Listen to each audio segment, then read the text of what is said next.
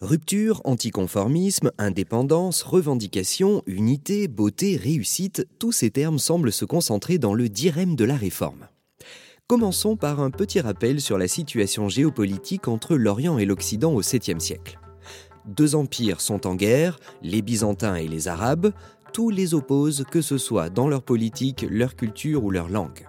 Voulant faire preuve d'indépendance face à l'Occident, Abd al-Malik, cinquième calife d'Omeyyade, décide de créer sa propre monnaie. Elle est arabe et musulmane, à l'image de sa foi et de sa culture. Entrons maintenant dans le détail. En 696 de notre ère, la rivalité entre les deux territoires arabes et byzantins est omniprésente.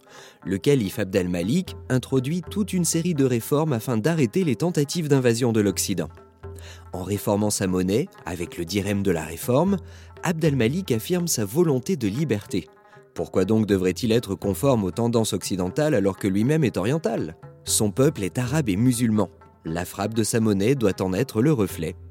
Chaque peuple a toujours frappé ou utilisé une monnaie liée à sa propre histoire. Il en sera de même pour lui. Le cinquième calife d'Omeyyade est revendicatif. La modification radicale de l'iconographie monétaire en est un exemple. Pour Abdel Malik, représenter une figure humaine est une forme d'idolâtrie et une offense à Dieu. En tant que musulman pratiquant, il s'en protège et interdit toute représentation figurative du prophète. À partir de ce moment, aucune monnaie islamique ne comprend plus d'allégories, de titres à la gloire du califat ou de portraits. Il s'agit d'un changement radical. Le nom d'Irem de la Réforme en est le rappel. Le calife est fier d'être arabo-musulman, mais il ne lui suffit pas de l'être, il le revendique. Et pour trouver de l'inspiration, il n'y a pas mieux que le Coran.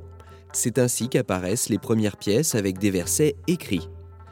Comme les relations ne sont pas au beau fixe avec l'Empire chrétien, autant se faire plaisir en lançant des petits pics.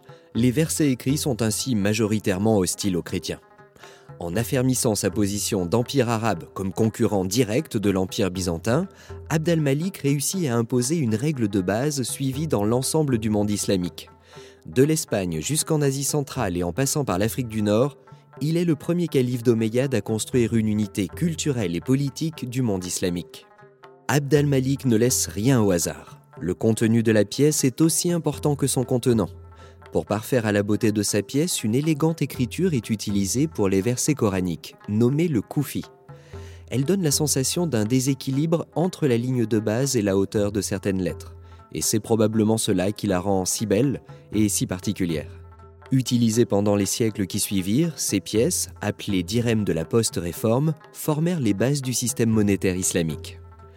Elles incarnent une rupture, elles se démarquent de Byzance, un anticonformisme, elles se libèrent des normes impériales, une indépendance, une nouvelle iconographie voit le jour, une revendication, elles clament leur héritage, une unité, elles mettent en place une cohésion culturelle et politique, un design, elles choisissent une nouvelle calligraphie, une réussite. Il s'agit du fondement du système monétaire musulman.